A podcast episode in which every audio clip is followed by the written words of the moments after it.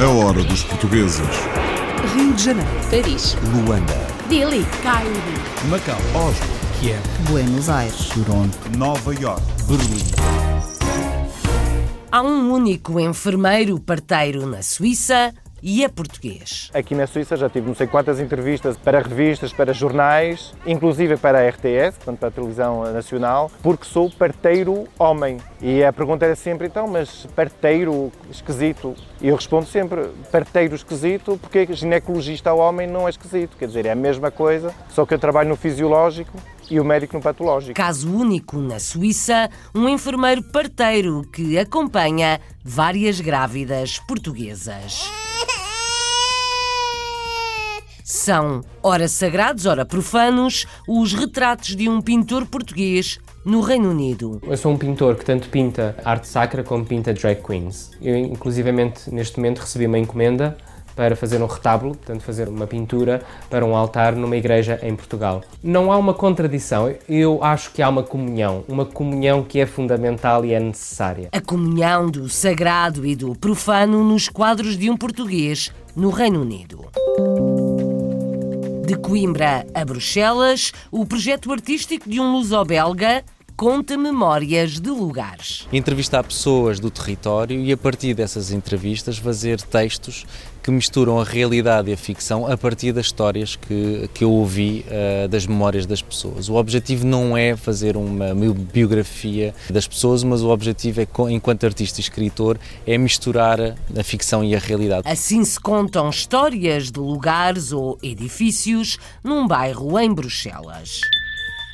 Um português de Felgueiras é guia turístico em Palma de Maiorca, onde tem realizado alguns sonhos. É uma cidade que eu, que eu realmente gosto muito, é uma cidade muito bonita, uma cidade onde, onde tenho uma qualidade de vida muito boa que não, dificilmente poderia conseguir uh, vivendo, continuando a viver em Felgueiras. Palma de Maiorca, a cidade espanhola onde este português se instalou. Houve-se fado nas ruas da cidade do Luxemburgo e o fadista tem admiradores especiais. Foi o melhor projeto da minha vida, a nível do fado, foi este projeto. E porquê? Além das pessoas luxemburguesas, francesas, alemães, da Bélgica, portugueses, claro, há portugueses que gostam de ouvir e que me acompanham e que me aplaudem, mas os maiores fãs que eu tenho na rua é as crianças. Cada sábado que eu estou a cantar na rua, 50, 60 crianças, a qual os pais às vezes querem se ir embora e elas não querem. Crianças que gostam de ouvir fado nas ruas do Luxemburgo. O fadista é dos poucos artistas de rua no país. Nos Estados Unidos, há três portuguesas no Conselho Escolar do Ensino Público na cidade de Elizabeth. Eu vim para os Estados Unidos e sei que os meus pais me trouxeram a mim para me dar um futuro melhor. Quem me dera a mim que nessa altura que os meus pais tivessem uma ou duas ou três pessoas que lhe pudessem abrir as portas e ensinar ou mostrar os, os programas que nós temos nesta cidade, porque há, há de tudo. De tudo um pouco, até algumas hortas nas escolas públicas da cidade norte-americana de Elizabeth. Noutra cidade, no mesmo estado de New Jersey, um luso-americano gera toda a logística de mais de 20 escolas. Ver que as escolas estão a funcionar da melhor forma para os, os nossos estudantes ter salas de aulas em condições e as pessoas que trabalham na manutenção, na limpeza, as pessoas que estão a trabalhar nas, nas cozinhas, as pessoas que estão a trabalhar à porta na segurança, as pessoas que estão a trabalhar eh, na informática para manter os nossos eh, computadores. Para garantir o bom funcionamento das escolas em Passeiac. Uma portuguesa voltou às origens em Goa, na Índia, onde dá aulas na universidade. Minha área principal de estudo é o Estado da Índia e a presença portuguesa na Ásia, mas isto situa-se numa área mais alargada, que é precisamente a maneira como os portugueses lidaram com sociedades eh, diferentes durante, durante estes três séculos, que é uma questão que não é historicamente fechada, não é? É uma questão muito contemporânea. Lições de História em Goa. This is the last call for the 12 o'clock British Airways flight VA412 to Amsterdam.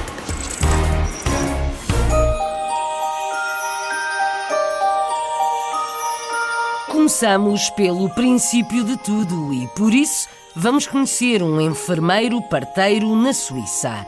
É o único e é português, filho de emigrantes em França. Estudou em Portugal e é trabalhador independente na Suíça. Acompanha várias grávidas portuguesas, como conta a Vanessa Santos. Vítor Andrade tem 44 anos, é filho de pais ovarenses, mas nasceu e cresceu em Paris.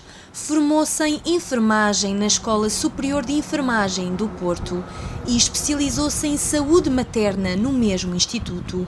Em 2012, decidiu emigrar para a Suíça, escolheu a cidade de Lausanne para viver.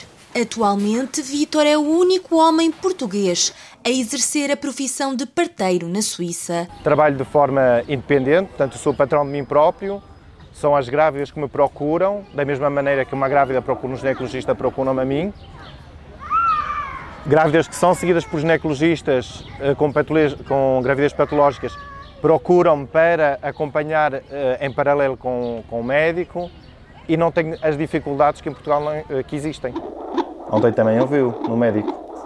Tem um ritmo perfeitamente normal, à volta de 140, 135. Está muito bem. Ao contrário do que acontece em Portugal, e nesse aspecto Portugal está muito mais avançado do que a Suíça, a população masculina em enfermagem e em enfermagem de saúde materna já existe há muito mais anos e em termos percentuais, mesmo se é minoritária, é muito mais expressiva do que aqui na Suíça. De tal forma que uh, aqui na Suíça já tive não sei quantas entrevistas em, para revistas, para jornais, inclusive para a RTS, portanto para a televisão nacional, porque sou parteiro homem. E a pergunta era sempre, então, mas parteiro esquisito? E eu respondo sempre, parteiro esquisito, porque ginecologista homem não é esquisito. Quer dizer, é a mesma coisa, só que eu trabalho no fisiológico e o médico no patológico. Olá, Sabrina, bom dia. Tudo bem? Posso? Olá. Júlio. Tive várias senhoras que me contactaram exatamente por eu falar português, porque também é preciso saber que a imigração portuguesa, infelizmente, voltou a, a ter um boom, aumentou nos últimos anos, e muitas portuguesas chegaram aqui à Suíça e ainda não dominam muito bem o francês, e ter alguém que fala a língua, claro que é, que é uma vantagem. Algumas uh, já são até de segunda geração, uh, mas o facto, apesar de falarem bem francês, o facto de falar português é mais fácil o primeiro contacto. A senhora, ao sair do hospital, sabe que vai ter um, um seguimento especializado uh, que pode ir até 8 semanas, portanto 56 dias, e se for um, um parto de primeiro, um primeiro parto ou uma cesariana, pode ir até 16 visitas gratuitas. E, além disso, durante todo o período da amamentação, as senhoras têm direito a três visitas para apoio à amamentação, seja para secar o peito, seja para reestimulação da lactação, seja para a preparação uh, do início da vida laboral e querer continuar a amamentar durante, durante esse tempo. Regras na Suíça, onde Vítor Andrade é o único enfermeiro parteiro no país.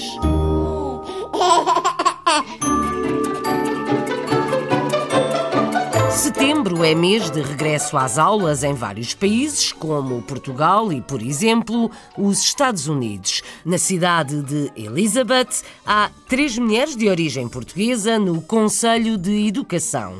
Ajudam a dirigir 30 escolas públicas que acolhem perto de 30 mil crianças e adolescentes. Vamos saber como trabalham com Margarida André. O Conselho Escolar das Escolas Públicas de Elizabeth, em New Jersey, conta há vários anos com uma forte presença de mulheres portuguesas na sua direção. De momento, Stephanie Pestana é presidente e Diane Barbosa a vice-presidente. Durante vários anos, a também portuguesa Maria Carvalho foi presidente do Board of Education e conhece a entidade como ninguém. O Board of Education é o nosso sistema escolar em Elizabeth. Nós temos uh, sete uh, high schools, que é do, do 9 a 12, e temos os uh, 23 escolas primárias e também temos programas para 3 e 4 anos. Temos 29 mil crianças que nós temos que tratar de todos os dias. Pertencendo ao Conselho Escolar desde 2014, um dos objetivos de Maria Carvalho é apoiar os novos membros da comunidade portuguesa em Elizabeth. Eu vim para os Estados Unidos e sei que os meus pais me trouxeram a mim para me dar um futuro melhor. Quem me dera a mim que nessa altura que os meus pais tivessem uma ou duas ou três pessoas que lhe pudessem abrir as portas e ensinar ou mostrar os, os programas que nós temos nesta cidade, porque há, há de tudo. No cargo de presidente desde o início deste ano, Stephanie Pestana tem como principal objetivo do seu mandato que os alunos consigam atingir as suas expectativas. Como motivação, utiliza o seu próprio percurso. Eu sinto muito orgulhosa como uma mulher e como uma estudante. Caminhei por estas corredoras como uma aluna e que eu agora estou a caminhar como fazer uma parte da nossa junta de educação, que é, isso é uma coisa que eu sempre dizer a eles, é, eu estive nos vossos sapatos e vocês um dia poderiam estar nos nossos. Para a vice-presidente Diane Barbosa, o grande incentivo para fazer parte do Conselho Escolar foi ter a oportunidade de passar os valores transmitidos pelos seus pais. A comunidade portuguesa é tão familiar. Com as minhas colegas, é o que a gente faz. A gente luta para as crianças de Elizabeth, não só de Elizabeth, mas de todas as partes. Para Stephanie Pestana, a segurança da comunidade escolar é crucial, sendo um dos pontos que terá o maior foco durante o seu mandato como presidente. Estamos a fazer nos partnerships com outros tipos de organização para nós garantizar que temos uh, bem a segurança nas nossas escolas. Tantas coisas estão a acontecer hoje em dia no mundo.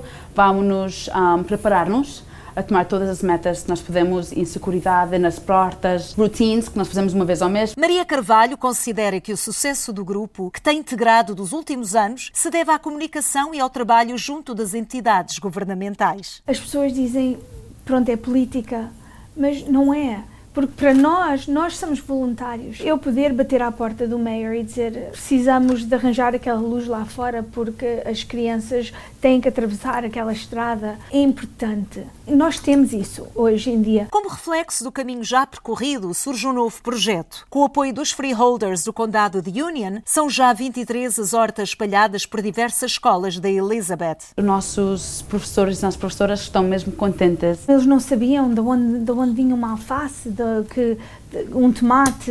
É incrível que vivendo dentro de uma cidade que, não, que as crianças não sabem. Com um programa escolar onde podemos encontrar o português, sente que o interesse pela nossa língua é cada vez maior. Eu tenho muito orgulho em dizer que a maioria das crianças que, que tiram o português que não são portugueses. Aprendem a falar, a escrever e a, e a, história de Portugal. Maria, Stephanie e Diane ocupam posições onde o altruísmo é peça fulcral e desejam que o seu trabalho tenha continuidade. Fazer as coisas com a intenção de, depois da gente sair e não estiver, eu e as minhas colegas que continuem. Então, sim, a gente trabalha mesmo para isso. Mulheres de origem portuguesa na gestão das escolas públicas da cidade norte-americana de Elizabeth.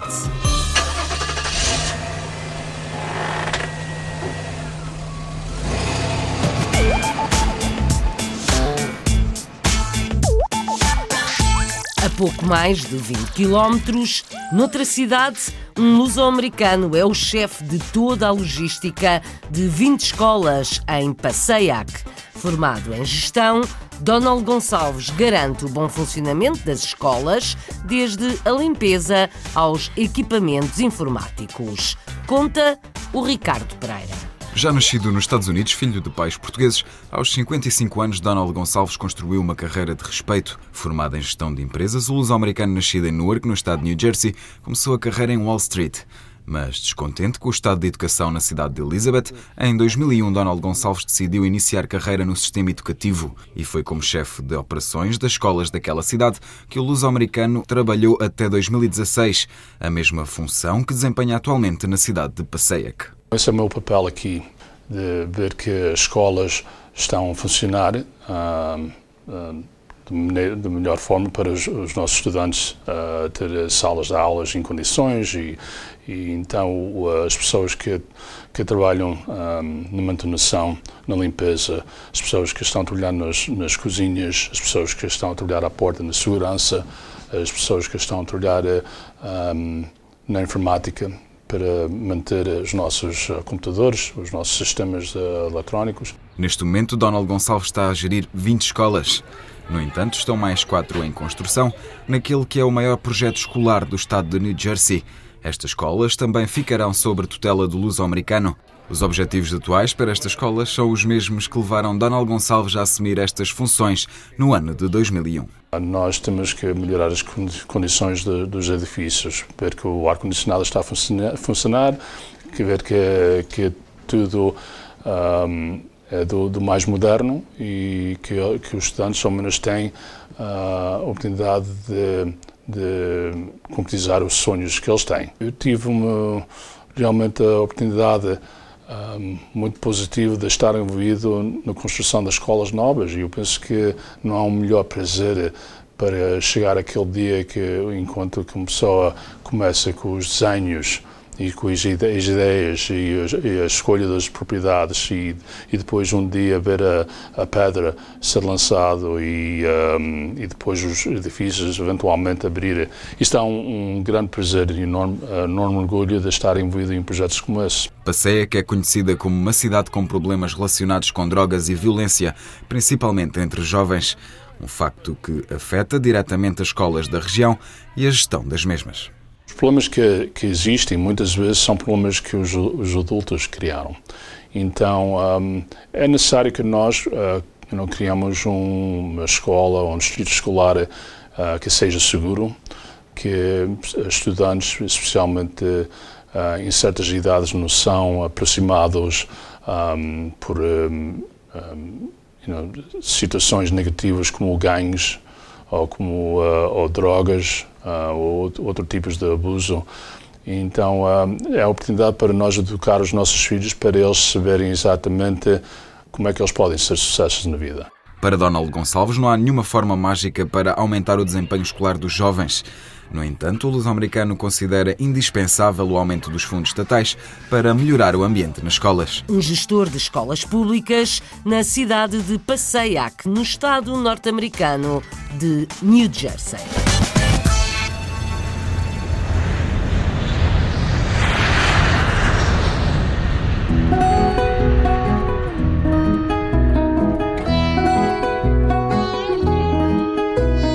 é um regresso às origens. Uma portuguesa nascida em Goa voltou para dar aulas na universidade. É professora de História, especialista na presença portuguesa na Índia e na Ásia. Analine Elvino de Souza é a guia da Hora dos Portugueses e faz as apresentações. Ângela Barreto Xavier nasceu em Goa, mas foi muito nova para Portugal.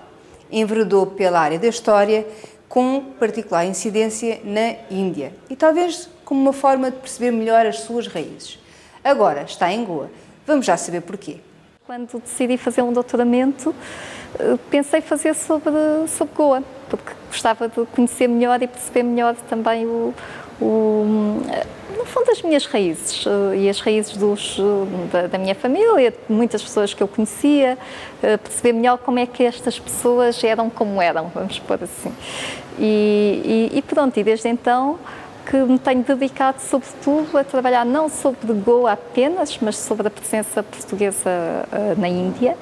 E, e, e, não, sim, a presença portuguesa na Índia e, e as sociedades indianas independentemente da, da, presença portuguesa, porque, porque os estudos de história frequentemente, os feitos em Portugal pelo menos, eh, acentuam muito a dimensão da presença portuguesa. E o que eu tentei fazer e tento fazer no meu trabalho é ver isto de uma forma dialógica, isto é, os portugueses interagem com sociedades que existiam aqui e que tinham os seus próprios modos de funcionamento e, e portanto, é preciso ver a coisa até ao contrário. Isto é, os portugueses chegam a, lugares que já têm as suas lógicas próprias. Por isso, e é nesse contexto também que eu tenho publicado bastante e, e, fui convidada para, pela Universidade de Goa para fazer uns, uns cursos sobre, sobre que tivessem alguma, alguma relação com com a presença portuguesa na, na Índia. A Cátedra Cunha Rivar é uma cátedra da Universidade de Goa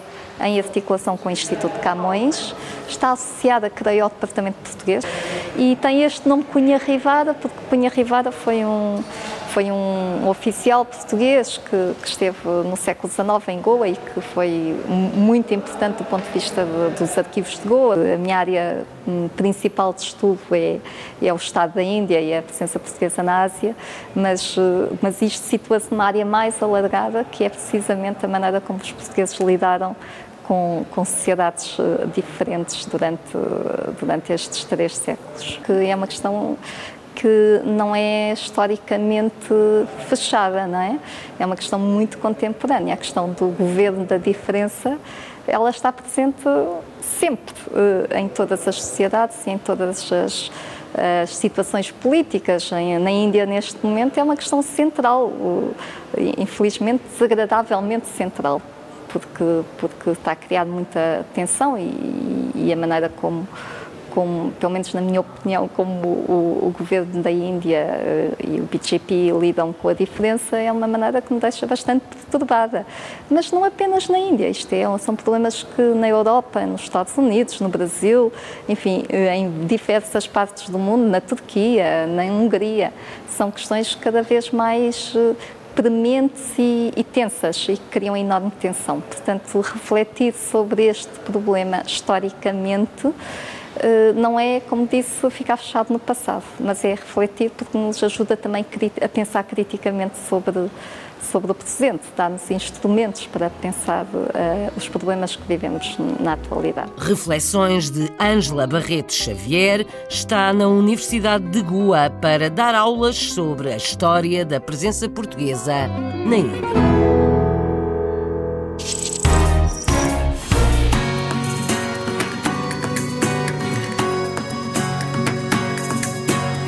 Nas Ilhas Espanholas, um português é guia turístico em Palma de Maiorca, cidade que conhece muito bem 12 anos depois de ter saído de Felgueiras. Sonhava ser piloto e é.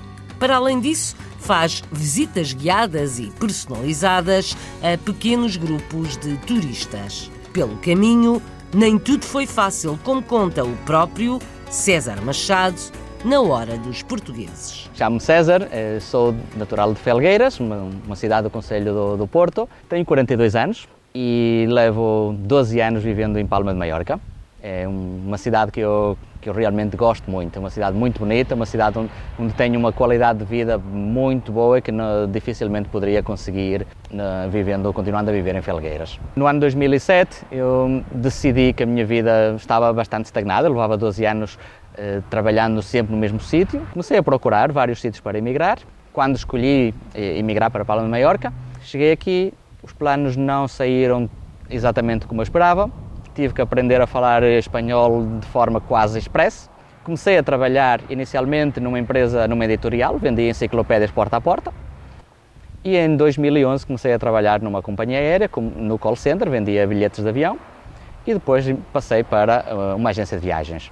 Entretanto, tirei a, minha licença de piloto e hum, vou fa fazendo os voos e ganhando experiência. Desde jovem eu gostei de ser, gostei de voar, gostei de, de ser piloto. Felizmente, ao prover de uma família relativamente de classe média baixa, hum, não tinha possibilidades económicas de o fazer e não, não foi fácil, por isso tive que fazer de forma pessoal, pagando eu mesmo o meu curso. Uh, inicialmente tirei uma licença de piloto privado e decidi tirar a licença de piloto comercial. Voar a nível privado é, é, é, o que eu realmente gosto de fazer, é onde eu me sinto mais alegre, com maior, eh, maior prazer. Voar a nível comercial é, é, um, é um prazer enorme, mas estamos muito limitados a nível de automatismos e a nível de procedimentos. Em fevereiro deste ano verifiquei, dei conta que eh, só trabalhar no aeroporto eu tinha bastante tempo livre, eu trabalho em média é, cinco dias e depois tenho três, quatro dias livres. Montei um, umas excursões. Essa é uma das excursões que eu faço, levar-lhes a, a, voar. Mostro-lhes como funciona um avião por dentro. Um, é uma experiência que normalmente as pessoas não têm. Normalmente, mesmo tendo já voado muitas vezes, vão atrás na cabina de passageiros e não sabem exatamente o que é que está a passar à frente. É como estar sentado no sofá de casa a ver o, uma viagem na televisão também organizo excursões caminhando pelo centro da cidade, mostrar-lhes a Palma de Maiorca que eu conheço, a Palma de Maiorca que o turista que vem normalmente não, não pode conhecer. Um, um turista que vem, mesmo lendo uma guia de viagens, não vai ver os sítios que os locais, que as pessoas que vivemos aqui conhecemos. Os meus grupos não são grupos de duas, três pessoas como muito. Eventualmente, se têm filhos, pode ser quatro, cinco pessoas no máximo.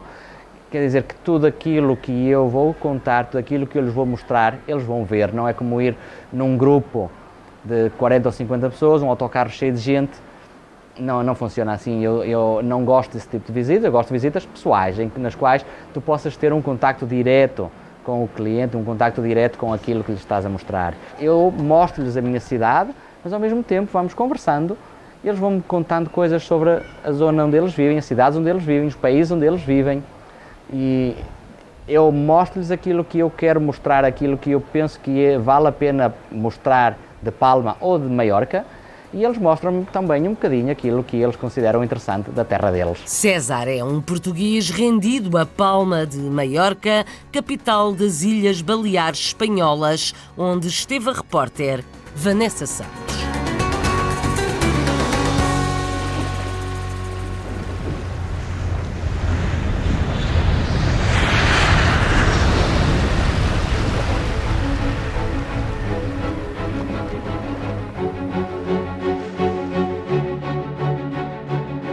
Aterramos em Bruxelas para conhecer o projeto artístico de um luso-belga. Estudou em Coimbra e mudou-se para Bruxelas quando a última crise económica começou em Portugal. Elder Wasterlein criou o Código da Memória, uma aplicação móvel que dá a conhecer a história de lugares ou edifícios. Formado em História de Arte, junta a ficção à realidade, como faz quando escreve.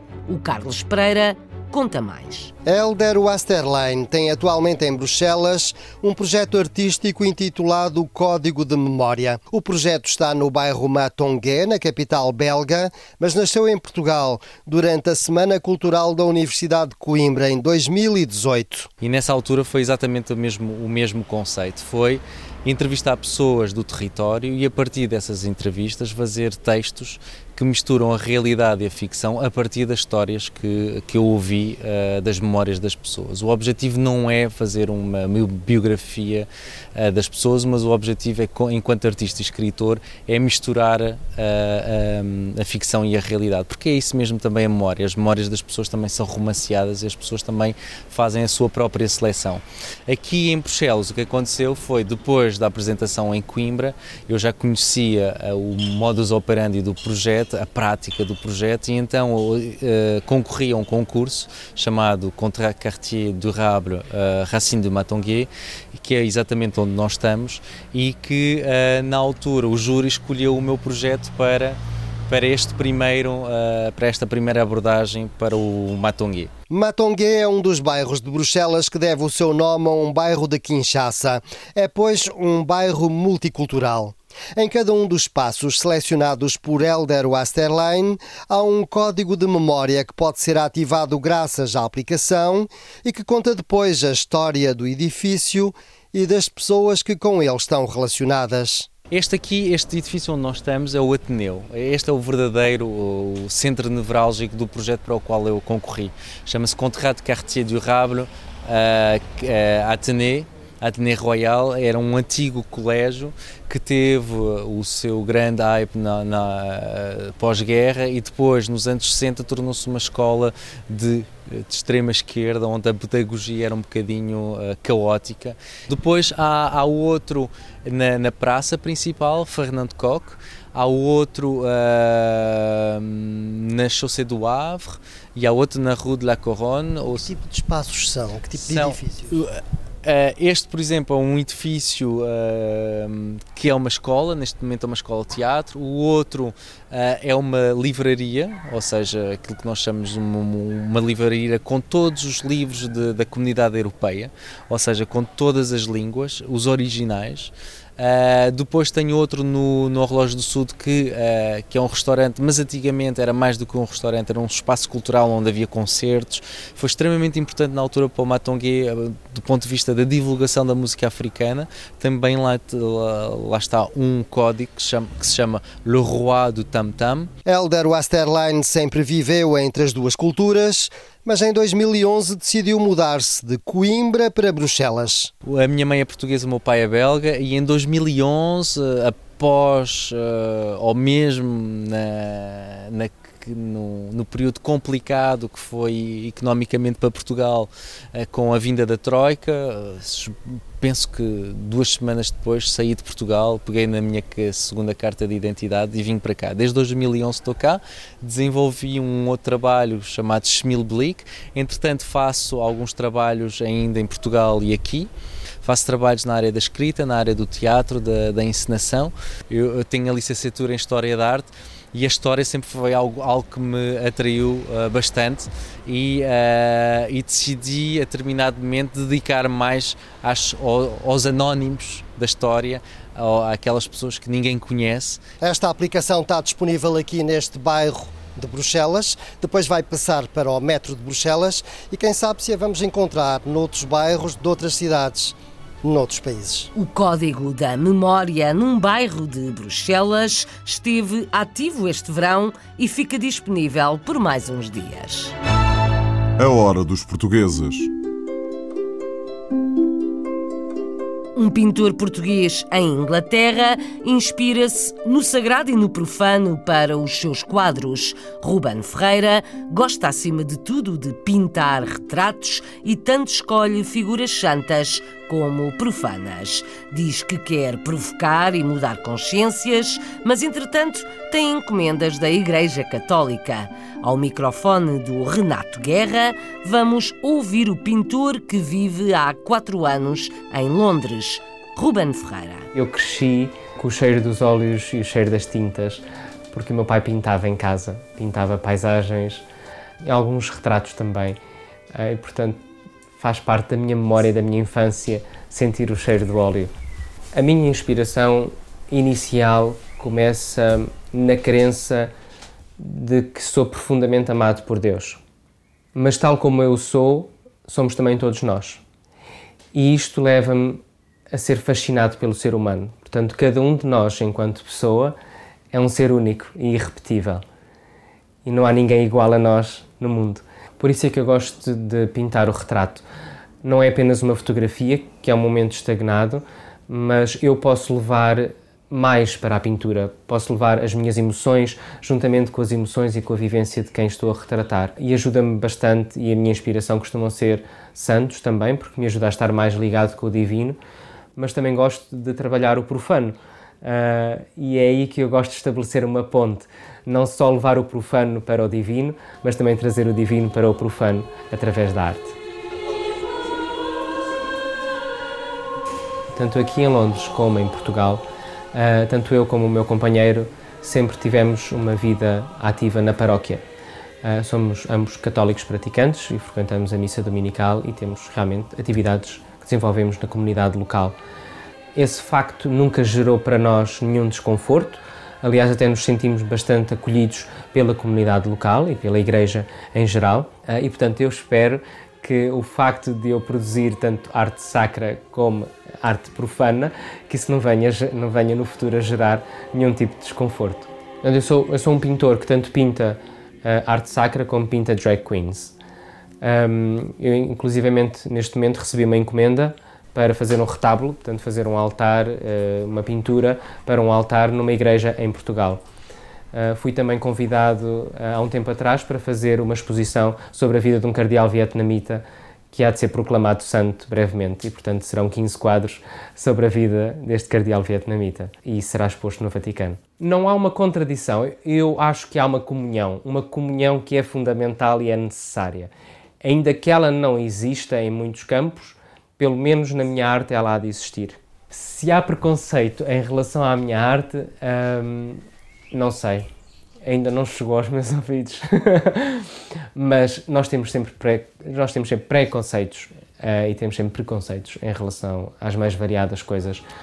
Portanto, eu acredito que se eu conseguir, uh, através da minha arte, gerar algum tipo de reação no outro, a minha arte está a fazer aquilo para a qual eu a quero. Provocar e mudar consciências. A arte de provocar de Ruben Ferreira, pintor nos tempos livres, porque trabalha no Serviço Nacional de Saúde, no Reino Unido.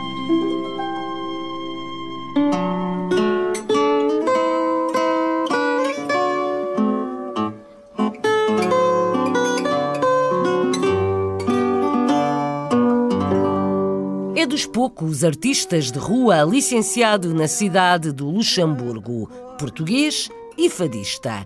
João Miguel Vento gosta, acima de tudo, de ver muitas crianças entre quem para para o ouvir. Conta com o Centro Português de Apoio Social, vamos ouvir José Ferreira Trindade e o próprio fadista no trabalho de Isabel de Souza Gorgulho. Miguel João Vento é fadista há 32 anos. A família sempre esteve ligada à música. Miguel João Vento começou a frequentar casas de fado para acompanhar a irmã mais nova, que cantava, e percebeu que o fado também estava dentro dele. Eu gosto do fado porque o fado é, é onde a gente pode expressar todo o sentimento que existe dentro de nós e que mandamos cá para fora e conseguimos realmente dar-o às pessoas realmente no sentimento. Eu não sou fadista por ser fadista, eu sou fadista porque gosto de cantar fado. E esta expressão do fado tem que se dar com muito amor. Se não houver amor nesta área e nesta parte, não vale a pena cantar fado. Miguel João Vento canta fados tradicionais de Lisboa e de Coimbra em cinco tons, do dó grave ao lá agudo. Com formação musical e experiência de décadas como trompetista e contrabaixista, o fadista pratica todos os dias uma hora e meia para treinar a colocação de voz. Tinha a linha uh, de, de Manuel de Almeida e Marceneiro e depois, agora há 10 anos para cá, também escolhi a linha do, do Fado Coimbra, porque o Fado Coimbra, portanto, em questão de, de, de tanto na parte musical como na parte poética, não tem nada a ver uma, uma parte com a outra, ou seja, é completamente diferente. O andamento musical, a respiração, todo aquele, aquele sentimento. Miguel João Vente é um dos poucos artistas com licença para atuar nas ruas da cidade do Luxemburgo. Canta fado de Coimbra e fado de Lisboa para a população local e para os turistas, com o objetivo de divulgar essa parte da cultura portuguesa que é património imaterial da humanidade. Foi o melhor projeto da minha vida, a nível do fado, foi este projeto. E porquê? Uh, além das pessoas uh, luxemburguesas, uh, francesas, alemães, da Bélgica, uma, portugueses, claro, há portugueses que gostam de ouvir e que me acompanham e, e que me aplaudem toda a situação, mas os maiores fãs que eu tenho na rua, além das pessoas adultas, é as crianças. De cada sábado que eu estou a cantar na rua, 50, 60 crianças, a qual os pais às vezes querem se ir embora e elas não querem. Querem ouvir realmente o músico cantar fado. E eu, eu cá estou, cantar fado. Um projeto promovido pelo Centro de Apoio Social e Associativo do Luxemburgo, mais conhecido por CASA, com o apoio do município e do turismo da cidade do Luxemburgo. A nossa cultura tem que ser colocada em publicamente, não só para a comunidade portuguesa, mas para o turismo que vem, que visita o Luxemburgo, para todas as comunidades. E, e ele tem uma voz excelente. Ainda não há muito tempo que o Duque de Bragança visitou o Luxemburgo e ele parou para ouvir o fado de Miguel. Isto é uma grande honra para nós portugueses e ele ficou muito satisfeito de realmente de mantermos o nosso fado, as nossas tradições, a nossa raiz em praça pública. E é isso que Miguel João Vento pretende continuar a fazer cantar fado e divulgar a cultura portuguesa, seja no Luxemburgo, na Alemanha ou na Bélgica, na rua, em restaurantes, em bares ou em festas. Fado português nas ruas da cidade do Luxemburgo.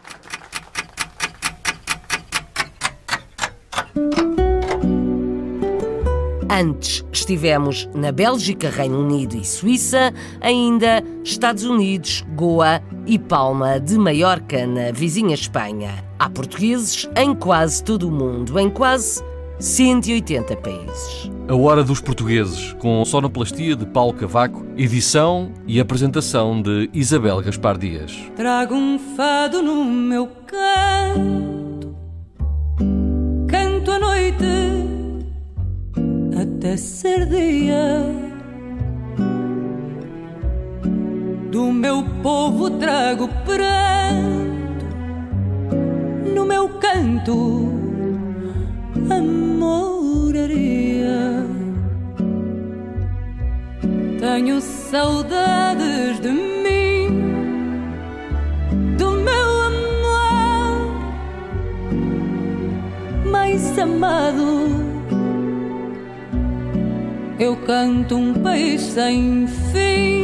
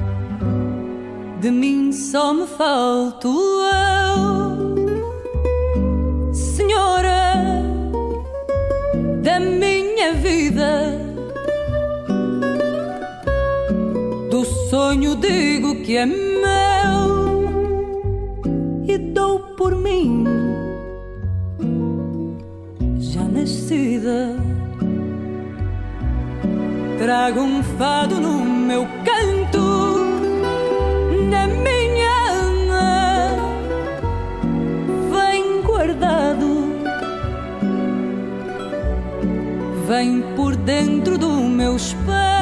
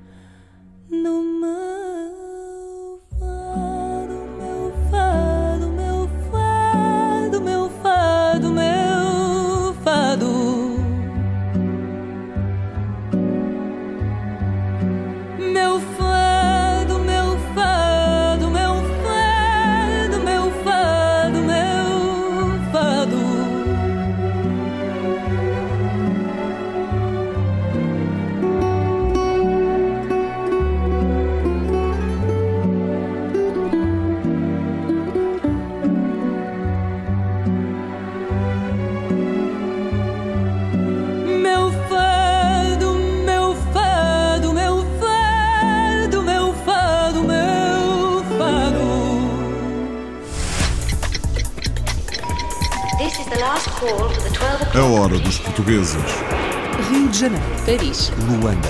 Delhi. Cairo. Macau. Oslo. Kiev. Buenos Aires. Toronto. Nova York. Berlim.